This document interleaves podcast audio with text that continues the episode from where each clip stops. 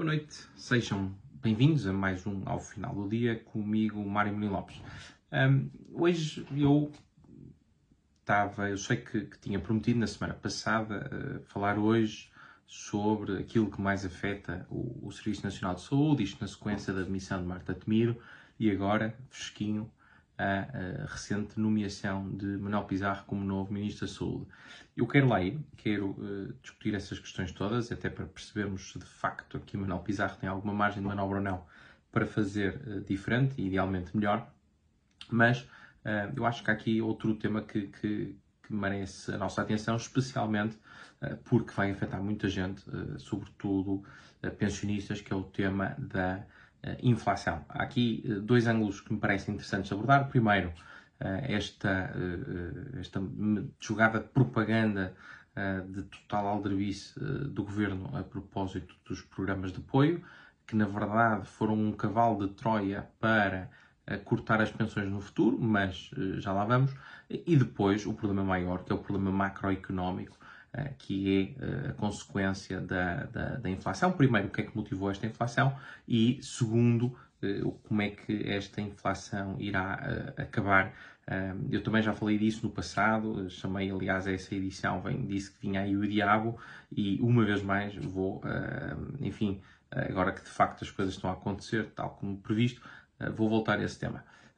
Começando então pelo início, começando com a questão de António Costa, o que se passou com, com as pensões, o Camilo já falou um bocadinho nisso, ah, mas, mas, vale a pena voltar a recordar. O que se passou com as pensões é que, de acordo com a lei em vigor,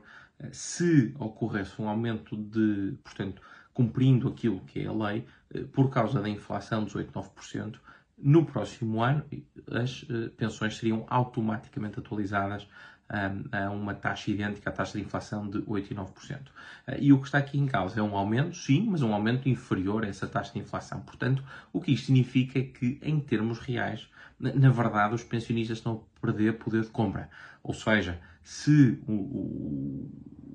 a pensão dos pensionistas aumenta 2 ou 3 ou 4% que seja, mas os preços estão a aumentar 8 e 9%, então os pensionistas estão a perder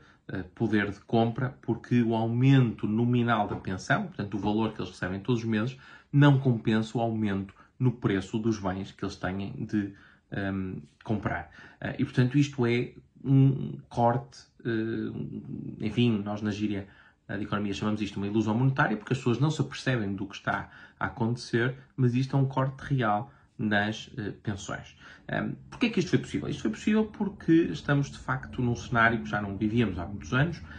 de uh, inflação elevada. na verdade, há gente que, desde que tem memória, não, não, não, não sabe sequer o que isto é, estes aumentos contínuos de preços, especialmente o pessoal mais novo. E esta aqui, eh, a inflação, tem sido um bocadinho vendida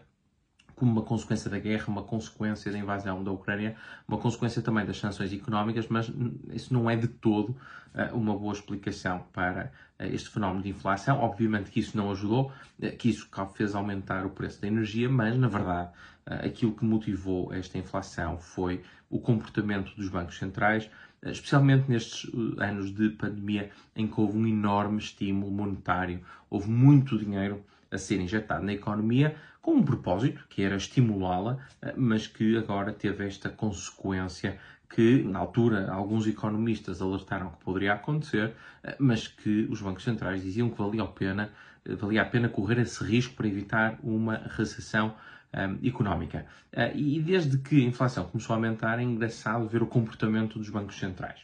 Se se recordarem, inicialmente havia uma, uma espécie de uma negação de que de facto havia aqui episódios de, de, de aumento de preços, de inflação. Posteriormente, já havia aqui um reconhecimento de que de facto havia um aumento dos preços, mas que era um fenómeno puramente transitório e, portanto, eventualmente a coisa iria resolver-se. Mais tarde, quando de facto se percebeu que não era de todo transitório, já houve aqui este reconhecimento que havia mesmo um fenómeno de, de, de, aumento generalizado dos preços, mas que não deveria haver aqui uma grande resposta para uh, não causar uma recessão e também excluiu, os bancos centrais. Excluíram a hipótese de uma estagflação e uma estagflação é um cenário em que a economia uh, tem uh, elevada inflação, o que tipicamente acontece quando uh, o mercado de trabalho até está com baixas taxas de desemprego, portanto há muita procura agregada pessoas com, com dinheiro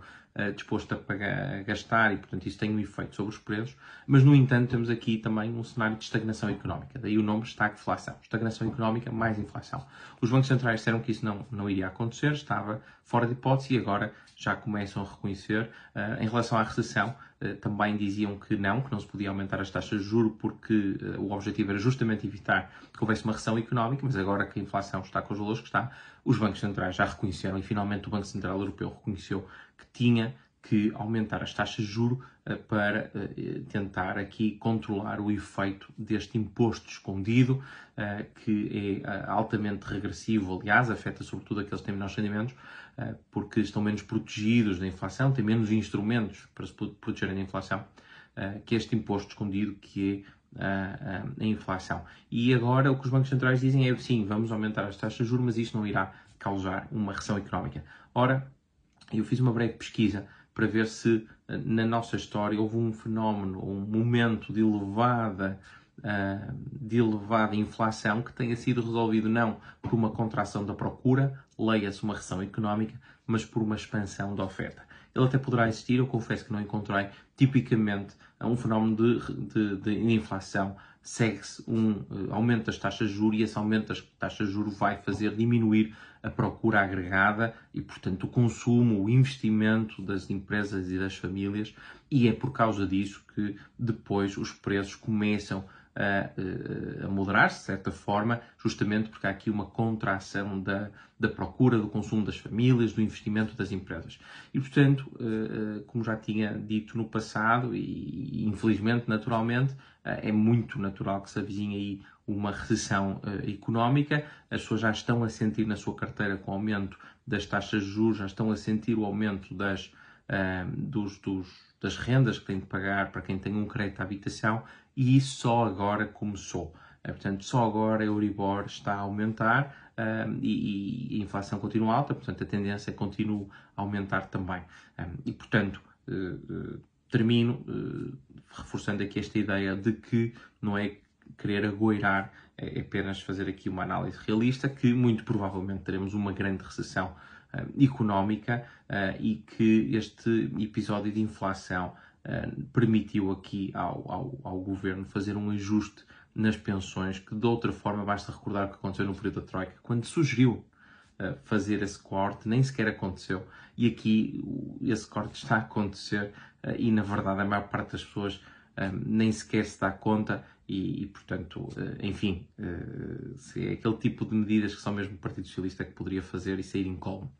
Despeço-me, desejando-vos um ótimo fim de semana e até para a semana.